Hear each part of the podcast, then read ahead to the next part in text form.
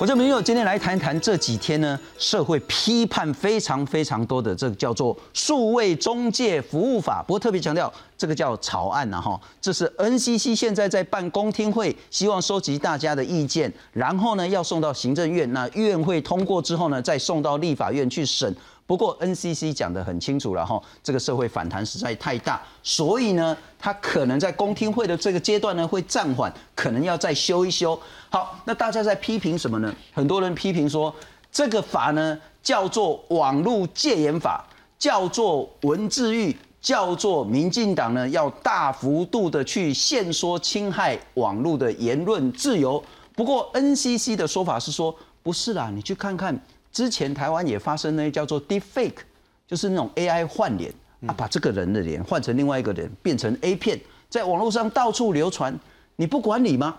然后呢，在脸书，在很多地方那种一页式的广告，摆明就是诈骗，可是很多人受骗，你不管理吗？然后，譬如说这几天大家在谈柬埔寨的问题，网络也有很多说哇高薪啊，不用做什么事啦，吼高分红啊等等的，把一大堆人骗到柬埔寨去，结果呢被人家打得半死的这样子的一个情形，网络上这些错误的讯息你不管理吗？但是现在是说，到底我们在网络上该管理什么？该怎么管？在现在的情形，不管大的平台、小的平台，是不是可以有效，而且在不侵犯言论自由的前提下，有效的管理？这恐怕是今天重要的重点。专业的问题，当然还是要找专业的来宾了哈。因为呢，其他的名嘴啦、政治人物啊，口沫横飞，公开播了哈。可是事实上，跟这个草案呢，恐怕有很大的出入。今天完全来针对。NCC 提出的这个叫做《数位中介服务法》草案，到底有什么问题？又是不是真的有它的必要？好好来讨论。介绍四位特别来宾。首先欢迎是 Java Screen，其实呢是台湾很重要的网络工作者，也是这个社群的发起人。那他呢，大家也要选举了哈，大家都叫他 Tony Q 王景宏。大家好，谢谢景宏。再来欢迎是自由软体的工作者林宇昌，宇昌你好。呃，信聪大哥好，然后在场各位大家好，非常谢谢。那特别这个要介绍 Mozilla，然后这个要有一点点年纪的人才会知道，以前大家都用那个火狐啊，但是那个之前就要对抗 IE 了哈。那 Mozilla 社群志工的联络人 Irvin Chen，Irvin 你好，大家好，非常感谢。再来欢迎是台湾法律科技协会的理事长江雅琪江老师，主持人好，各位观众大家好。好，江老师先简单问你，是不是叫做网络戒严有这么严重吗？我觉得这一阵子大家会发现，关心数位治理和网络政策的人突然多起来。哦，那其实我们会发现说，当大家一直在讲说言论自由、言论自由的时候，其实法律里面它谈的是非法的内容。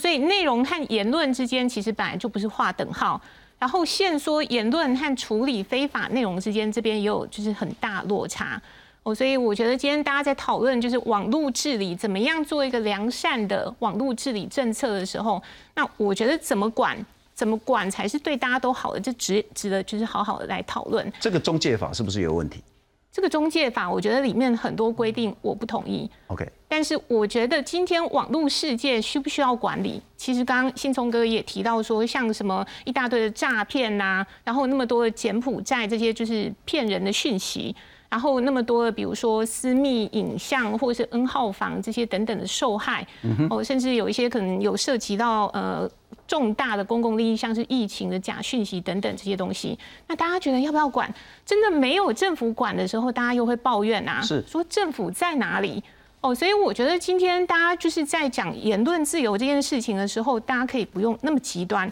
管非法内容跟言论自由的限制之间，这边其实是有一条线，大家可以来讨论这条线怎么画的。是哦，但这不是一个绝对的，好像说我今天管的哦，言论自由就马上缩小了哦，因为我们在真实世界里面，其实我们的言论也不是百分之百的自由。了解了解，这位江老师，因为你这部分研究比较多了哈，那我我想说那个呃，可是还是会有确实，等一下我们好好看条文，也确实因为有太多的主管机关，不是只有 N。C C 而已，嗯，它包括交通部、包括卫福部、包括文化部、包括任何的部会呢，都可以，它特定业务的主管机关都可以发起所谓的这个呃叫做封锁或是其他屏蔽这这个资讯的部分。但我想问的是，我刚举那么多例子，事实上我查了一下，也有很多法，譬如说疫情啊，不应该打疫苗啦，或者说这个疫苗有问题啦，这些错误的疫情资讯，我们有传染病防治法。嗯嗯。那我们刚刚讲到说那些散布这一些所谓的那个不应该散布的私密照，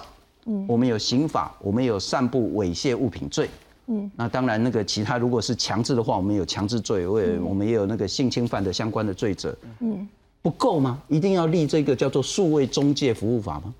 其实我想，这部法它有一个核心的重点，就是说希望网络事件能够有一个机制来处理您上面所提到这些非法的内容。哦，那它其实，在法律规定里面，它有提到三种程序。第一个就是一般性的程序，一般性就是就这些非法内容，行政机关它可以去法院申请资讯限制令，这其实它现在就可以做，所以这没有改变什么。那我想就是有这样子一个法律的明确的规定，就一般行政机关它更加知道说有这个依据，它敢去动，那法院也会去处理。那我们今天大家比较忧虑的哦，比较有疑虑的，应该是它之后新增的两种程序，一个是四八小时，法院要快速决定。法院有没有那么多人力专门来处理这么多的大量的案件？那第三个就是现在大家讨论很多加注警示哦，行政机关它可以没有透过法律法院的判断，然后在他认为说非法而且是谣言或是不实讯息，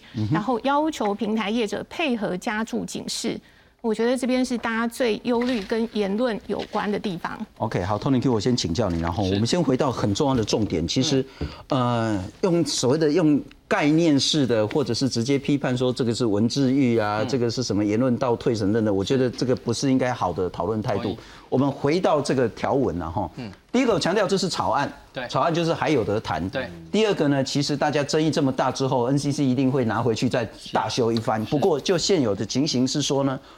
不管是 NCC，不管是交通部，不管是文化部，不管是卫福部，任何的部门，对，他认为说这个资讯，不管你在 Facebook、在 IG、在 Twitter、在 Telegram、在 YouTube，任何的平台，甚至在所谓的网络储存资讯，反正在通通包山包海的啦，认为他认为这个有问题的话，不是他说了算，他要去告法院。让法院来去决定说可不可以限制这样的一个资讯，嗯，啊，如果有紧急重大事情的话，那么法院在四十八小时，就是两天内就要定夺，对。但在法院定夺之前，不管是文化部啦，他认为说哦，这个戏剧呢，这个牵涉到国家安全，嗯，那你在法官还没判之前呢，他可以说加注警语。而且是要求业者加注警语，等不下来，他如果不办的话，当然之后就是跟着五十万或是多少钱的罚款，然后这部分难道没有侵犯言论自由之余吗？呃，我是觉得所谓的加注警语啊，以现在的实物上来说，一方面是怎么加是一个很大的问题，因为不是所有平台都有得加，这是第一个尴尬的问题。第二个尴尬的问题是加了警语之后，其实以我们认知的社群平台或舆论平台来说，加注警语基本上。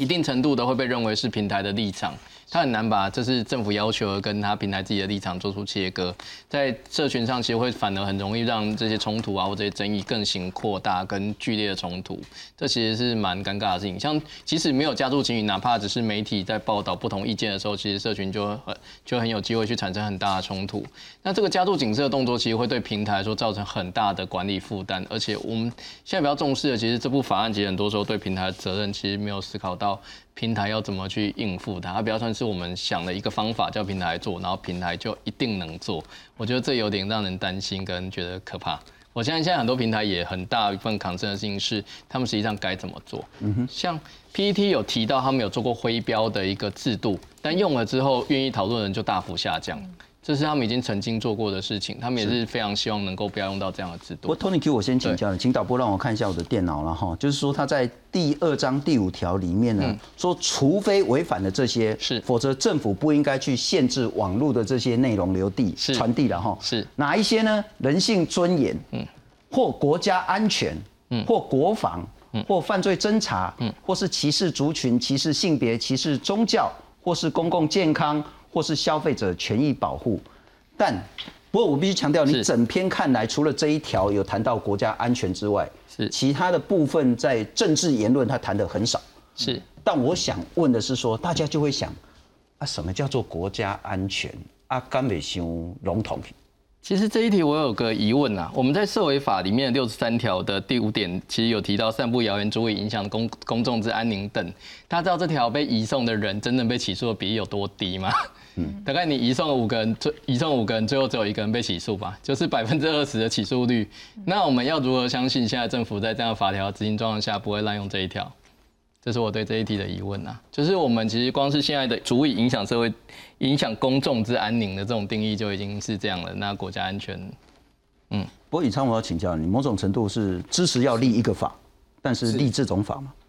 诶，坦白说，我觉得这个法还有很多地方是需要讨论的啦。首先，其实我们如果今天就欧盟的数位服务法来看的话，其实它针对言论的处理，它只有提到要业要求业者接受到通知以后要采取行动。但它并没有规范说你要采取的行动是长什么样子。那我会觉得说采取的行动是什么样的这件事情，其实应该是跟着不同的这个言论的样态来处理。比如说，我们完全都可以理解，呃，如果是今天是性私密影像外泄，它是分秒必争，一定要马上拿下来的。可是如果今天呃是跟其他的呃，如果是疫情假消息，但也是很快。但是呃，如果是其他比较轻微的，比如说有人申诉而已。或者是呃，有人就说啊，我我我今天看不爽，哎。拍谁？我我举例，我看不爽 Tony Q 的言论，我就申诉他，结果他的言论就必须要被马上二十四十八小时处理，这样子其实我觉得是不妥当的。所以我觉得这个应该是跟着这个争议的样态一起去做相关的处理会比较好。那这部法律它应该就回归它的初衷，它的初衷应该是要制定一个让这个平台业者可以真的负起一定程度的责任，然后要帮他建立一个自律的架构的一个法案。那这个法案当然还有各种问题啊。第一个是，呃，他的言论管制，他把它，或者是说他对于言论的处理，他把它放到这部法里面，其实跟欧盟的做法其实是有点不一样。那可以看，可以看得出，他有点太包山包海了。那再来还有另外一个层次的问题，我觉得是，他对于网络业者，他应该有更细致的分类。是对 PTT。呃，Wiki 维基百科，Facebook，然后呃，Line 或者是 Telegram，这其实是不同的样态。那这不同的样态其实要有不同的管理方式。那它现在这部法律，呃，如果跟欧盟的相较之下，它的规模是呃比较模糊的。然后它对于这个相关的样态，它没有规范清楚，所以你就会发现有一些其实，哎，Facebook 是可以做的，比如说大大家可以看到。像这个标记的东西，Facebook 早就在做了，它一直都在做。可是它是这是什么？这是 Facebook 它接受事实查核中心查核之后，它会进行相关的这个处理。它会这边是它先呃有一个标示，标示完了以后呢，你点进去你会看到这个东西。但这个地方当然它的状况是不一样的哦。第一个是它的茶盒是跟第三方合作的事实查核中心合作，而这个事实查核中心它必须要经过国际 IFC 的认证，这包含它的金流不能有政府的赞助，它不能接受政府的资助，然后它的审核程序是要经过认证的。我们先讲一下啊，这是有一个人他在脸书上讲说。美国已经这是在八月，哎，今年还是去年啊？今年，今年，今年，所以最近的事了。是，他说美国已经宣布 COVID 已经流感化了，所以呢，确诊也不用隔离，也不用保持距离，那学生就正常上学，确诊跟没确诊都是一样，没有症状也不用筛。那我必须讲，这是假的讯息。呃，还有写部分不实，部分不实。哎，对。所以脸书自己有跟那个我们的事实查核机构合作，是，然后之后他就把它屏蔽掉。它只是上标签，其实你要点还是可以。你把那个叉叉给它点掉，其实你是可以进去看的。OK，所以我觉得它是一个在真正完全禁止呃资讯流通，跟你不处理它中间的一个过渡，就是上标签。这个是脸书的自律机制。是，这是脸书自己的自律机制。那如果另外一个平台，是我譬如说随便讲了哈，不管是 IG 啦，或是那个 Line 啦、Telegram 啊，他不愿意做这个东西。怎么办？我觉得要要看，像呃 Facebook 跟 IG 其实是比较类似的。那他们其实背后是大公司，他们的规模也一定程度，他们当然可以做。但是像 Line 或 Telegram，他们其实有点对点的加密，也就是说，我我我跟您传输的内容，可能连 Line 自己本身都不知道。这个时候，你要求他针对内容去做处理的时候，其实是呃侵害了通讯自由，所以呃通讯的隐私。OK，所以呃。这个地方真的就是要分平台，像 Line 或 Telegram 就很难去处理到。那我们立了一个法，要求他们，不管是你大的或小的，或者是说的那种 P to P 的，或者是说对不特定对象散布的，像脸书、YouTube 这一种的，我们立了一个法，要求他缴透明报告。然后呢，如果有争议，那他就必须要去处理。如果他不处理，我就罚你个五十万、五百万，这样可行吗？如果今天是 Facebook 这个规模的话，坦白说，我觉得这个是可行的，而且他也应该要做。我们有多少人就是因为在 Facebook 上面发一些言论，可能只是刚好触及到演算法一点点，结果就整个账号就被封锁或被停权。这件事情其实已经不断在发生了。那呃，我我想这一块。对很多大众来说，其实他们都很希望这一块可以透明化，而这个也应该是 Facebook 去应该要去处理到的。只是说，当然这个机制还有很多可以讨论，比如说你是不是要有多方利害关系人一起来做相关的讨论，然后你这个背后的机制是不是要有救济？这个 Facebook 我相信是没有问题的。OK，那可是接下来的问题就在于说，哎，其他的平台呢？哦迪卡，然后巴哈姆特，甚至是比较非盈利的 PPT，它如果比较没有能量去做这件事情的时候，又该怎么办？可是我们又反过来说哦，大家可以看一下 Facebook，因为有这样的一个机制，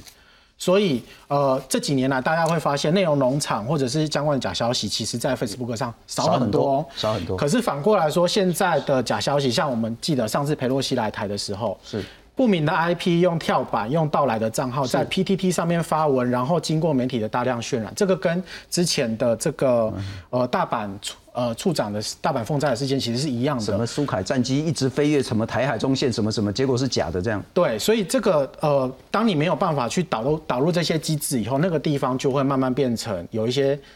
甚至我可能是境外势力操作的一个重灾区。是，阿文，我们先请教了，就是说。站在 NCC 的立场，他也许认为看到网络的乱象，嗯，所以他想管，嗯，然后他定了一个草案出来，结果被骂到臭头，嗯嗯，那不应该就这样子去否定掉他想管应该管的这个初衷，嗯，可是那到底出了什么问题？为什么会被骂到臭头？我相信至少在场的每一个人，或者是就是从二零一一年，其实我们 NCC 这个法案也不是今年才开始的嘛，是一一年，然后一四年、一八、一七年都有相关的法案出现，那。我相信就是大家应该都共同，大家应该都现在都已经认可说，就是法律呃网络平台必须要有一个法律来规管，就是它不能是完全没有法律的地方。然后大家也都知道说，网络上是也是有法律的，并不是说你在网络上面发任何言都没有责任嘛。是，所以说呃，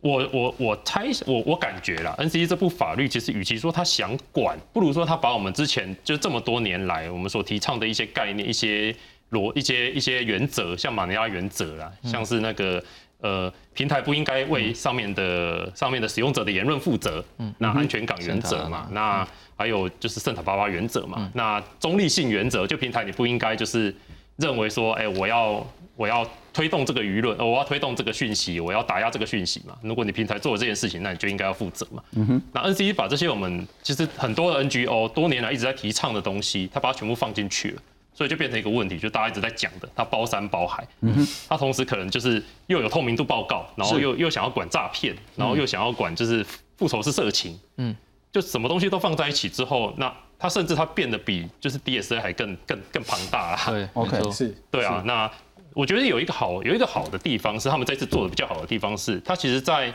还在草案研拟的阶段就已经开公听会了，并不像之前前几年都是呃前几次。嗯，都是已经进到行政院会，或者是已经送到行政院，或者是已经进到立法院一读了，我们人民才开始就是发现它，然后才开始反对它。那这次 NCC 就是在很早的阶段就已经把它送出来开公公听会了。是，所以呃，为什么会就是这么多漏洞，然后看起来好像是这么粗糙，这么多问题，是不是因为它就真的是一个非常吵的草案呢？那这到底是好的还是不好的？不过你一开始说他其实也搞了很久了，就 是搞那么久才弄上。好，重点不在这个哈。你刚刚讲到那个叫什么马尼拉原则，那个原则就是说，你个别过狼走呀，过狼搭啦。对对。你要去骂人，你要散播不雅照，你要去那个贩毒。所有的行者你自己要承担，而不是我什么巴姆哈特，不是说我 PTT 要来承担你的责任。嗯，但我想问了一点，难道这些平台没有丝毫的社会责任在吗？我的意思是，假设我就是频繁使用你这个平台来贩毒，嗯嗯，你不管吗？假设我在这边做做色情媒介，你平台你不管吗？假设有一个女的被强制性拍了那个私密照，而在你这个平台散布那么久，而且还是不断的被传来传去，你不管吗？好，你要怎么管呢？我们来看看这个草案里面第二十七条，请导播让我看一下电脑啊哈。嗯，说假设使用者反复提供明显违法的内容，那你这个平台你就要暂停这个服务。但那问题是啊，我不是就要随时监控你在讲什么话，我才能知道你到底说了做了什么事才叫做明显违法嘛？嗯，我我请教通你，所以他就会两难啊，就是你平台一定有社会责任在。嗯。你不可能说两手一摊，我只为了赚钱。嗯，但我要尽我的社会责任，我就要去监控我所有的这些账号的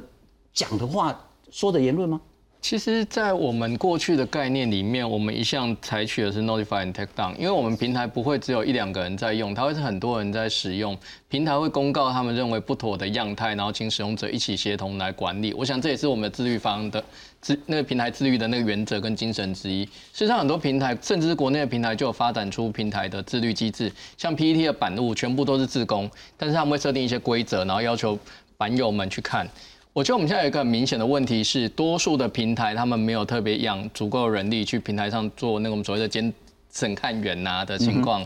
在这跟中国一样，它很不一样。中国是都必须要在这件事情上投入一定的资源，但是在台湾基本上，我们多数的平台都是以提供服务，然后提供检举机制，然后我们由检举机制来做进一步的处理。当然，如果被检举同样的事情太多，平台也会考虑定更深入的规则或做更深入的机制去处理它。因为平台本身也不愿意它的使用者一直反复的受到伤害。我们基于善良管理的原则，其实我们我们还是大多情况下，我们还是相信平台跟使用者之间会达到一个平衡。这其实也是网络的一个很有意思的机制，就它其其实是一个生态，它并不是死板板，就是我平台一定会旁观。但是有些情况比较例外，是因为有些平台确实有可能会随着时间死掉，也就是失去管理的状态。所以我觉得这部法案它最重要部分是定义出平台它应该要有什么样的责任。那如果平台它真的死掉了，而且它在我们管辖范围，我们或许可以做一些行为去 push 它不要死的那么。明显，我们可以让他去负起他该有的责任，是来处理他。我们应该说的是，这个法对我来说，它最大的正面价值还是在它可以定义出平台跟平台之间的定义，跟平台应该负起什么样的责任。像刚刚我们有提到那个 Facebook，它如果停权了要怎么办？其实如果你看第二十三条，法案第二十三条，其实有提到资讯服务。资讯储存服务提供者移除使用者或限制其接取，限制其接取就是就是移除，那我们可以把它视为是一样的事情。要告知其具体明确的理由。嗯，像我觉得这就是一个很清楚，这个法案很大的正面效益。我们如果立了这个法，当未来我们被 Facebook 中停权或干嘛的时候，我们可以要求 Facebook 讲清楚，不像现在。讲不清楚，我觉得这就是这个法案对平台的定义上，我们需要一部这样的法案去告诉平台说，你对我做了一个处分，你必须要告诉我原因。你不能这样讲不清楚。担心他不做审查，对；一方面又担心这些平台滥权审查，对。是，所以我们其实这部法案对我，我觉得它对我们来说最大的证明价值是，它可以让平台知道他在这里经营一个，在这个国家经营一个平台，他需要负起什么样的义务，他需要提供他使用者什么样的保障，而不会让我我们很常使用一个服务，它动不动就关掉。然后就觉得哇，就是反正我开的，我付钱的，我我我花钱嫁的，所以我是王，我我就是随随便便处理你。二粉跟宇昌，我要同时问你们两个啊。我刚那个问题就是说，我们不太应该期待平台毫无责任。是，就是说，如果很明显的违法了哈，那个所谓的骂民进党、骂国民党，那是另外一回事，那是言论自由。同意。国家安全认知作战，那又是另外一个层次。同意。但如果就是一个牵涉到一个人的名誉，一个人的生命，是。这个毫无悬念，就是应该马上制止。那那些人应该马上被起诉，以及这个平台要马上把这些不法的言论马上下架。所以平台的社会责任到底该克服它到多少程度？他如果不做，我们又如何能够处罚他？但当我们一做这个所谓的就责或是那个克责的共动作之后，又会不会因此牺牲掉许许多多的言论自由？我的意思是，公，譬如公，你讲你讲的不是我讲的，我不爽 Tony Q，是，我说他讲的都是谎话，然后他讲的都是违反那个什么传染病防治法、传染刑法什么什么的，难道这个平台就要把他的账号取消掉吗？那他的言论自由就被限缩了，或者是说这个人一天到晚骂民进党，嗯，那民进党支持者可不会说，哎，这个人呢，所谓的涉及国家安全？那我就把他这个那个屏蔽掉了，DQ 掉了。嗯，或者是说这一个人他反正就是一天到晚呢就在骂那个蓝营的，嗯，或者是说骂那个对岸的，嗯，我们如果说讲说这个人支持统一的，那我们可不可以说这个是所谓的国家安全认知作战，把这一个人的言论权就把它取消掉，或者是暂时的封锁？我们来看看这一件事情，其实会牵涉到许多。第一个，我们要阻却违法；第二个，我们要捍卫言论自由，中间的平衡是什么？即刻暂缓！数位中介服务法。宪法所维持的言论自由，跟我们先要处理网络上极为严重的一些违法言论流窜的这个问题，它之间如何取得一个比较好的平衡点，然后真正能够保障到我们国民的生活跟社会的安全，这件事情能够有一个比较明确的社会的共识。那 NCC 会接下来会就在努力的去把这部分做个调整。在社群媒体发言或是网络上购物、看影片、玩游戏，数位中介服务的样态包山包海。NCC 拟定了数位中介服务法，更办理多场说明会。但是有平台业者认为，草案中不少规范，实务上挚爱难行。对于纳管非商业的平台，例如 PPT 这样的哈，很诡异哈。因为整部法的规制对象明显就是设定在公司法人，一旦指定的 PTT 为指定平台，就跟呐命令 PTT 观战是相去不远的。每一个的呃数位的事业的发展，其实状况不太一样。那这样是不是能够一体适用？法令一定定下去，其实本土的业者法遵成本会增加很多，可是你还是一样管不到所谓的这个境外的平台。数位产业的相关协会指出，不少业者同时具备了通讯、商务、社群等不同业务，很难用一法来概括全部，建议暂缓施行。至于草案中服务提供者订定了自律规范，纳入关系人意见时，必须有政府机关代表，也让人担心言论自由是否会受到钳制。业者一定会面临到一大堆难以判定是否违法的检举案，我们最后只会选择一律删除，以求免责。这个对台湾的网络言论自由会造成非常非常大的危害。目前除了中国有这么严格言论管制以外，其他国家并没有介入到这么深的言论管制。比较好的点呢，就是说要求平台问责。中介法问题还出在就是说，政府权力不应该因为这样子的无限扩张。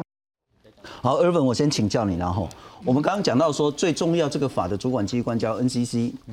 可是他其实，在条文里面讲得很清楚，除了 NCC 之外，如果是交通相关的主管机关就是交通部；那如果是两岸影视的部分呢，主管机关就是文化部啊；如果是跟疫情哦，或是那个什么健康啦、卫福啦，就是卫福部。换句话说，所有的部会都可以是主管机关。如果主管机关认为在平台上发现有违反他业务，而且这个是必须要去处理的事情的话，我觉得这个概念是好的，不是主管机关说了算。但主管机关可以跟法院说：“我要求你把这个言论下架。”这个叫做资讯限制令的申请，法院要来处理。好，这是一个就是资讯限制。那我们呢，再看看呢，这个叫做呃，如果呢你在法院裁定之前，法院可能是紧急事件，二四十八小时两天内要裁，嗯。还没裁的话，譬如说我文化部了哈，我就是用小人之心，他就觉得说这个就是统战，这个危害到国家安全，那我可能就要求说，譬如说那个什么那个 I G 啦，或者是说那个 Facebook 啦，你就必须把这个我看不顺眼的资讯呢，加注一个警语，说这个是有问题的。我还是想回到那个根本的问题是。如何在要求平台业者负起社会责任的同时，不去伤害到我们的言论自由？嗯，我想就是呃，大家比较在意的就是 PDT 跟巴哈姆特他们站长的发言嘛。那这是大家比较在意的事，就是除了 Line 然后 Facebook 这种大平台以外，那这样子比较小型的平台，有 NGO 的平或或比较偏 NGO 的平台，或者是国内的业者、小型的业者，他到底能不能承担起就是这么大的营运成本？那甚至是说，你你罚罚 Facebook 五十万，跟罚 Line 五十万，跟罚 PPT 五十万，跟罚巴哈姆特五十万，好像是完全不同的两个概念嘛？是，所以说，呃，我想是不是我们其实应该要把就是商业平台跟非盈利平台，然后把就是营营业额不同的公司，可能要分几个不同的级别，然后再来去管理他们。那其实这个法律一开始他也有想到啊，就是说他规管的平台其实是主要是就是台湾十 percent 的。国人的使用者的平台嘛，就是两两百三十万人以上的平台。那这个这个数字是从 DSA 来的。那所以他其实也有考虑到说，我们尽量不规管小的平台，让就是就是各种各种言论自由可以在就是各个地方发生。但是如果你到了一定程度，你会影响到整体的社会，嗯，那你就必须要负起这些责任，负起一部呃负起特定的责任这样子。那问题是在于说，除了两百三十万这个门槛以外，你又多了一个呃行政机关可以指定。对啊，那就造成了就是哎 PPT 的大恐慌，或者是巴哈姆特站长就是觉得说就是扩权。很有问题啦。是。对，那是不是说我们这边其实就是讲清楚一点，商业平台跟非盈利平台分开来，然后使用者就是十 percent 的那种大平台，然后跟就是小的平台、小的网站分开来，然后我们用不同的规则、不同的等级去罚它，或者是去去规管它。那甚至你也不要全部都罚五十万嘛，你罚他营业额的，就是台湾营业额的一趴好了，是，对，像 GDP 啊一样，它是罚全球营业额的比例。嗯，那这样子对于 PPT 来讲，它原本就已经有自律机制了，那如果它自律机制还是做的不够好，那是不是压力就比较小一点？嗯哼，不会说说我被罚五十万我就关站了，那。我就已经是 NGO，我就没有营业额，那就比较不会有这种问题。是是是，对于不同规模的这些数位平台，用不同力道的惩罚，这是很重要的。甚至是就是有不同的自律程度的平台，像维基百科，它其实原本就已经有一个很好的自律程度了，很好的自律的规则顺着你的话来看，我们看这个草案里面有谈到线上平台服务提供者。指的是说，要在台湾中华民国领域内呢，有效的使用量超过百分之十，就是两百三十万人，这个可以公告叫做指定线上平台服务提供者。那当然也课予他这些所谓的自律的一些要求。但我要请教二文，啊，难道它的规模小，他就可以不去？就是当人家检举他散布这些不雅的事情、不雅的照片，或者是做一些涉嫌违法，他的账号提供者是涉嫌违法的时候，平台就可以比较宽松吗？这些比较小的平台，我还是想问，那个伤害不会因为说那个不雅照是贴在 Facebook，或是贴在一般的小论坛，而就有很大的差别？嗯。我想应该没有，就是应该所有的平台，大家都是希望可以就是尽量的尽量的让社会变得更好。所以说，你今天如果出现一个就是我有问题的照片在在 PDD 好了，它其实立刻就是被版被版务被站长们给给删除掉了，可以检举删除掉了。所以，我们这个法律其实呃，除了这个法律，其实与其说它是限制你平台必须要做到这些事情，我们应该要。呃，让它把它视为说是我们协助平台做到这些事情，会是比较好的一个方向。因为网络网际网络最重要的一件事情就是多方治理、多方关系人的治理机制嘛，不是说你 NCC 规定要做这些、这些、这些，然后平台就照着这个程序这样子做下去，而是说每个平所有的就是关系人，包含使用者、包含经营平台经营者，然后包含法律法律机构，那我们一起来讨论一下怎么做这个平台才做得到，或者这个平台才可以做得更好。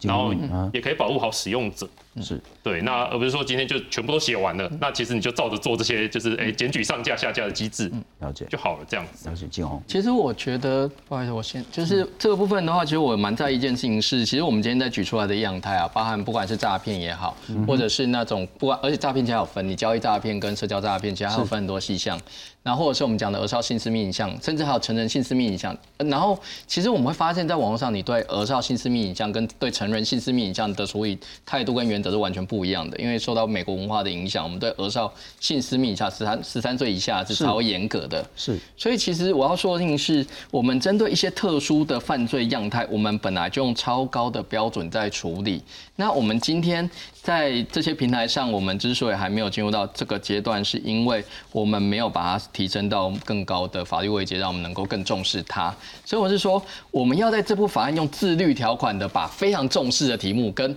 不是那么重视的题目拉到同样的自律位阶吗？我其实我们还有另外一个法案，以我对立法工作的认识，我们在儿少的隐性私密影像的外泄的部分，我们其实还有在同时有两个法案在修，一个是儿童及少年性剥削防治条例跟性侵害。防犯罪防治法，其实我们在那边也有一些法案是在处理这一块的题目的。所以我其实是蛮想呼吁一件事情，是我们或许有机会让这个平台，让这个法案回到平台的界定跟平台的服务的基本服务，然后将那些我们想要强化管理的部分，再拉到子案或拉到执法或专章的部分去特别处理，我们想要优先处理的一些犯罪要点。我认为那在我们取得共识，跟我们做一些相关的服务上，会更有机会。我必须说，在座没有人，我觉得我们有几个很明确的犯罪样态是大家可能会比较没有冲突的，一个是枪炮、毒品这种。我觉得是完全没有冲突的吧？以台湾的文化来说，再是色情，一些性私密影像外泄，色情不一定是，但性私密影像外泄一定是。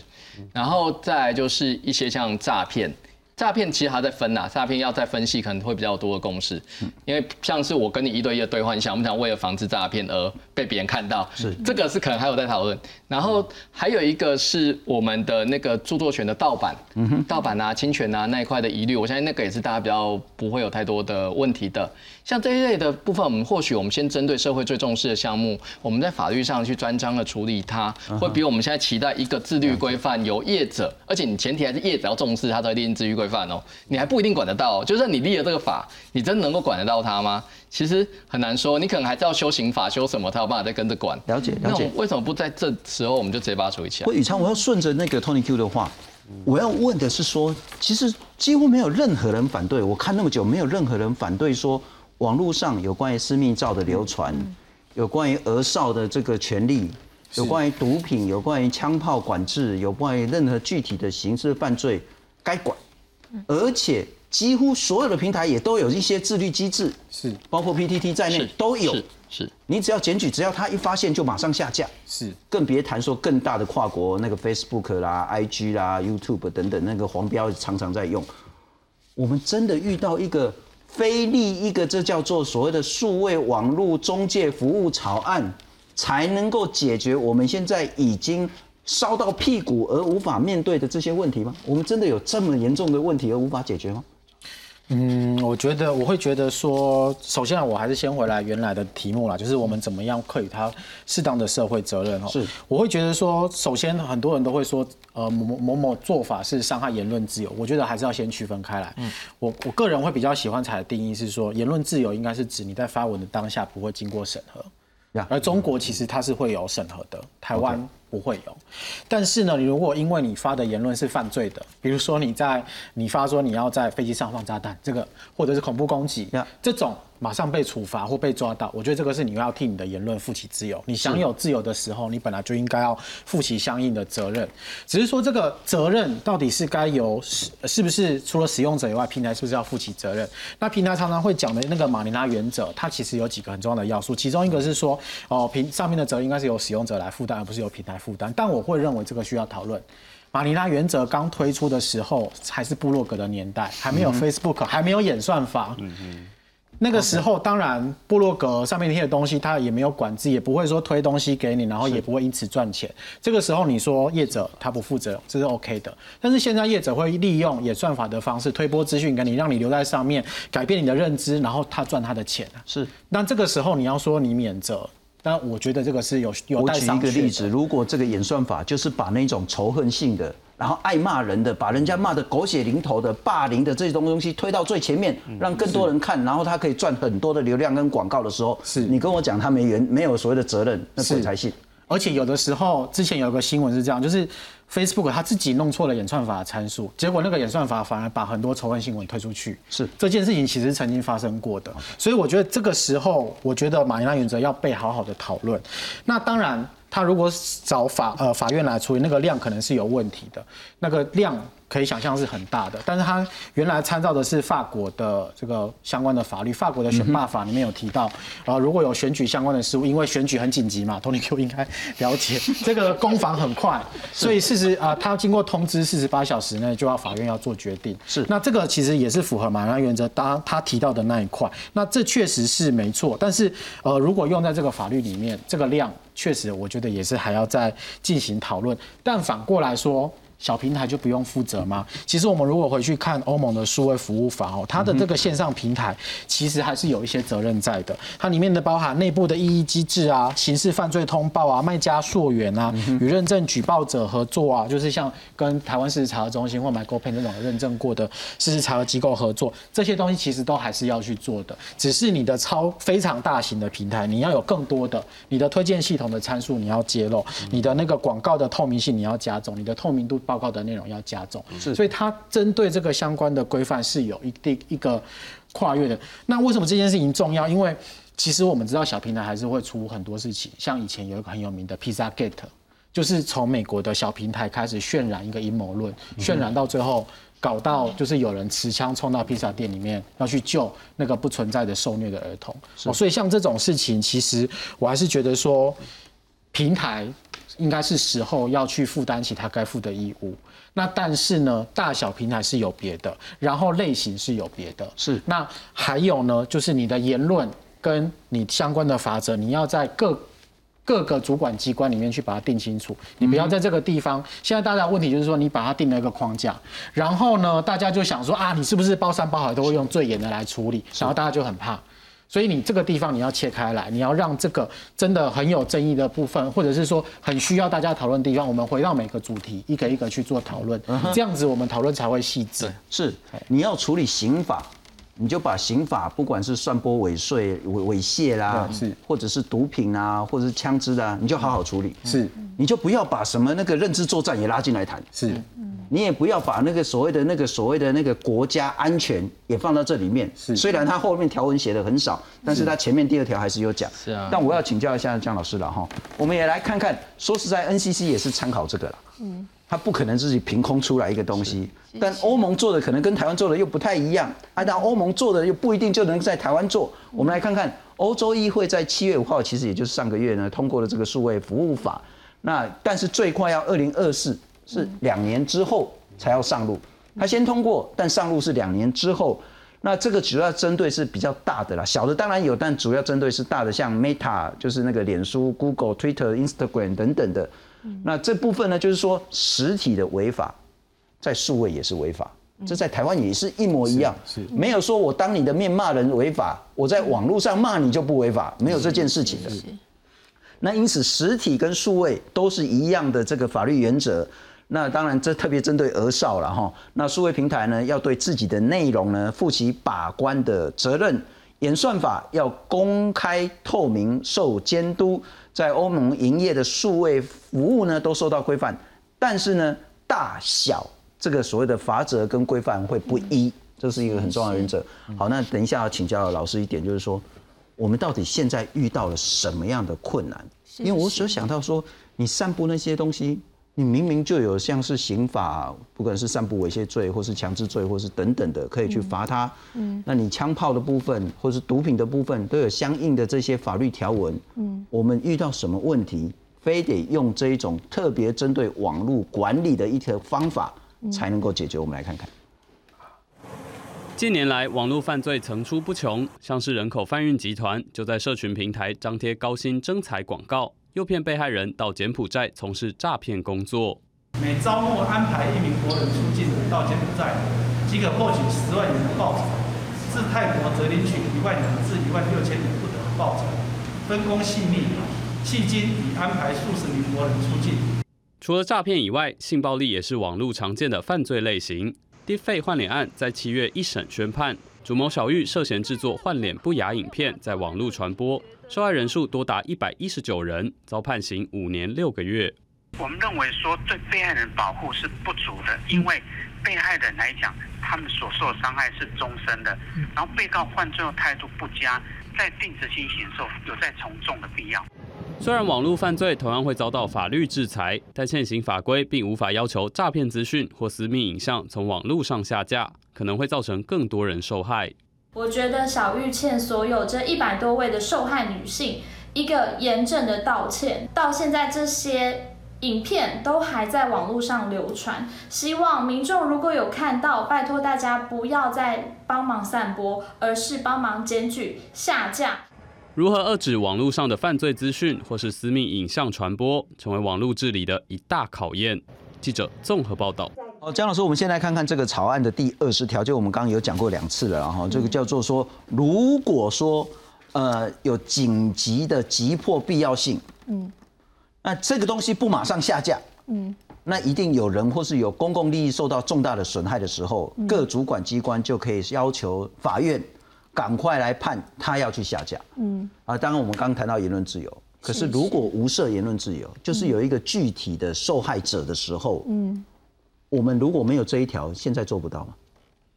其实刚刚呃，我们就讨论到说，法规还有三种程序嘛。一般程序是现在法律就它可以就是依法去做的。然后目前这个特别紧急的程序确实是没有这样子的规定，所以它是针对网络上可能有一些影像或是内容的流传，它会快速的流传。那刚刚所提到的这个私密的影像，它可能就是其中一个类型。那其实我是很想提醒一点，刚刚其实其他朋友也都有提到说，我们这个法律它要处理的是平台，不是使用者。今天很多内容其实是使用者，他一抛上去，他自己本身就有法律的责任。是。那我今天其实是使用者，他不能再像以前一样主张说我只是一个管道，所以我没有任何的责任。那刚刚其他人也都有提到说，比如说像演算法，新聪哥刚刚有提到说，哎，演算法他可能就喜欢推一些有仇恨。有色情的内容，我可以得到比较多的点击，那可以增加我的利润。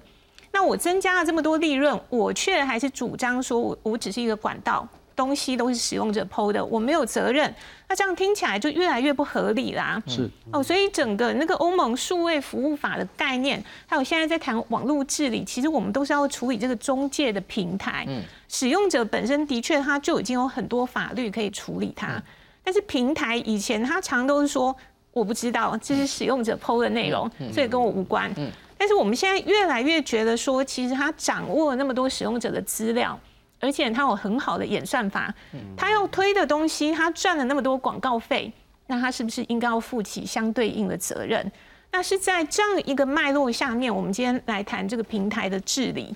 哦，那当然，这个平台的治理是不是要如何画这个言论自由保护的线？我觉得这是值得就是深入讨论的。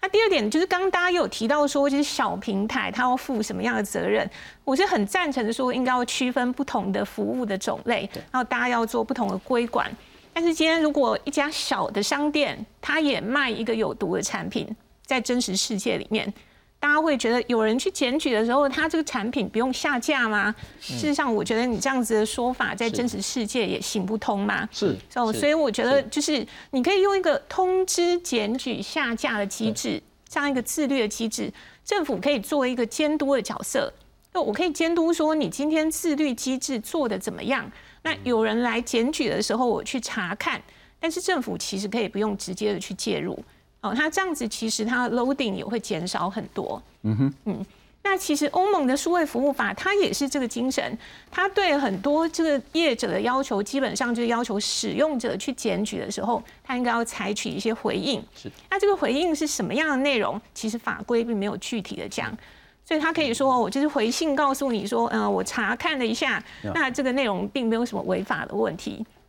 那其实我们知道，我们今天在用很多大的数位平台服务的时候，没有任何人去看这个使用者条款，是我们都是直接按同意嘛？是。那那个使用者条款就是管理了所有他对内容的规则，所以刚刚才会有通义讲说，哎，可能我的账户莫名其妙就会翻掉了，我的群组莫名其妙就被删除了。那我去申诉的时候，我没有任何的一个合理的说明，那。政府在这个时候，其实他可以去看看，说他的使用者条款规定的合不合理。那他有没有按照他所说的使用者条款，在公平合理的处理这个事情？那如果不是的话，使用者有没有机制去申诉自己的权益？那江老师，我再换另外一个角度了哈。刚刚谈到一个是说，对于很小很小的数位平台，你罚他个五十五百万，他就倒掉了。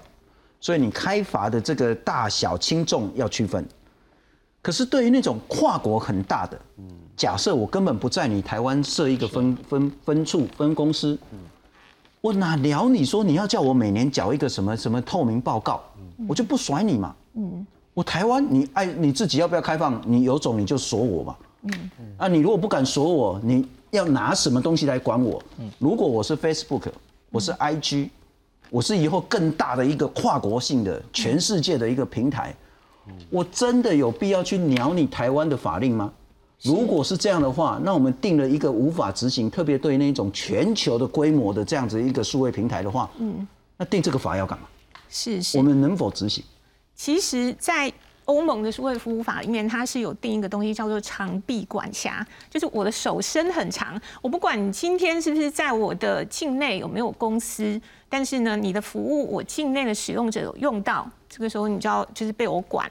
那可是你要在这个管的前提是，它必须要能够就是跟你做落地的配合。是。那台湾其实在这边就是它一定也有一些落地的要求。嗯哦，我看到它那个法律草案里面，它其实有提到说，只要是对这境内有实质的就是服务的提供，那它其实也要纳入管辖的范围。OK。哦，但是它未来可以做到什么样的程度？我觉得这非常值得观察。嗯哼。因为我们知道，就是台湾人喜欢用的平台。大体上就是那几千是超级大的跨国的平台。那如果这些没有办法纳入管理的话，那的确会让大家觉得说，哎，那很多这个法律可能就只适用到境内的平台。你罚 PTT 五十万，它倒了；你罚脸书五百万，哦，我干嘛要缴呢？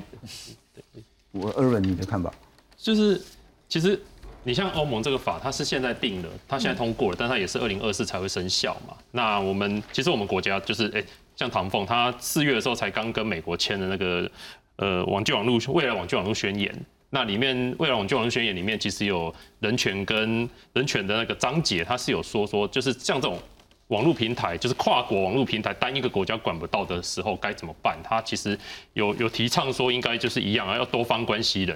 尤其是多国的关系人一起来一起来处理他们，一起来面对他们，所以说。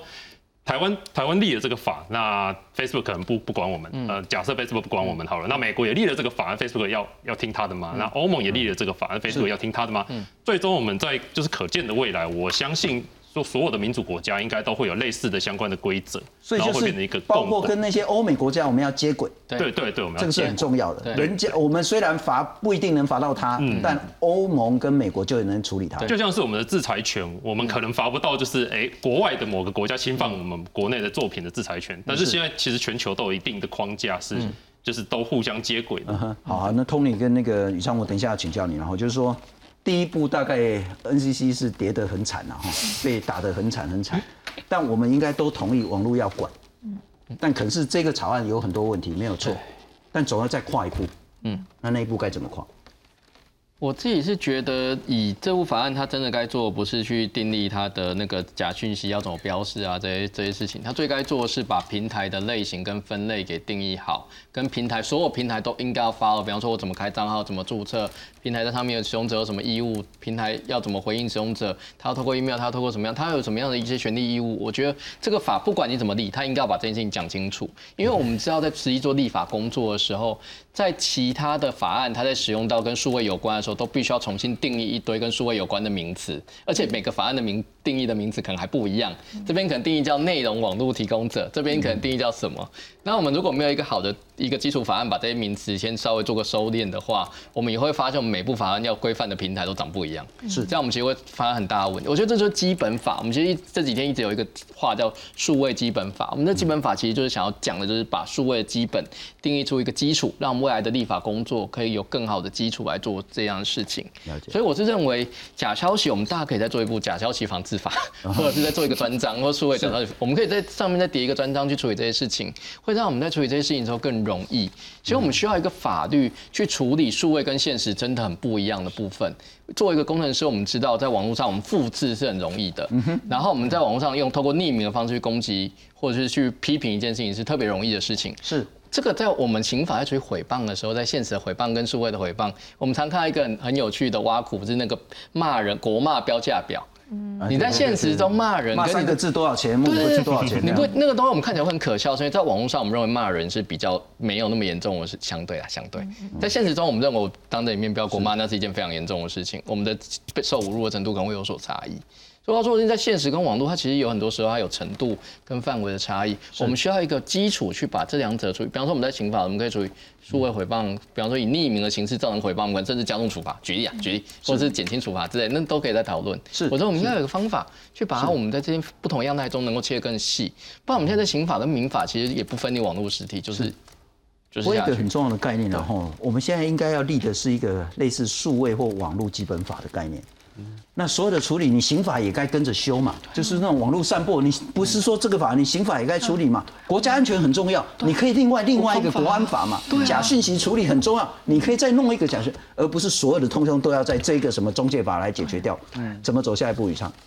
我自己会觉得说，第一个呃，关于刚才提到呃，境外的公司是否不呃不会归管这件事情，我觉得大家可以不要那么。太多的担心啊，因为我们可以第一个是，呃，我们可以看到 Facebook 这些，其实他们都根据台湾的法律或者是台湾政府的要求，比如说现在政治的呃广告，你都必须要好好的标示。其实他们对于落地其实是有一定程度的承诺。那其实呃，在 Facebook 的陈述，他在拜会唐凤，他有逐字稿嘛，他其实也自己也讲了，如果要依据像法国那个样子，呃。呃，法院通知他就拿下来，这个其实他也是可以，或者是做一定程度的处理，他其实是可以去做处理的。所以我觉得这一块哈，除了这个以外，我们也可以去看之前有那个澳洲，他们不是要求平台业者要分润给新那个新闻新闻媒体，结果后来那个 Facebook 就呛要出走嘛，然后但是后来他们其实也是有一定程度的这个，我觉得这个可以去处理。那再来当然是要处理好，那呃平台业者能做的还要分清楚。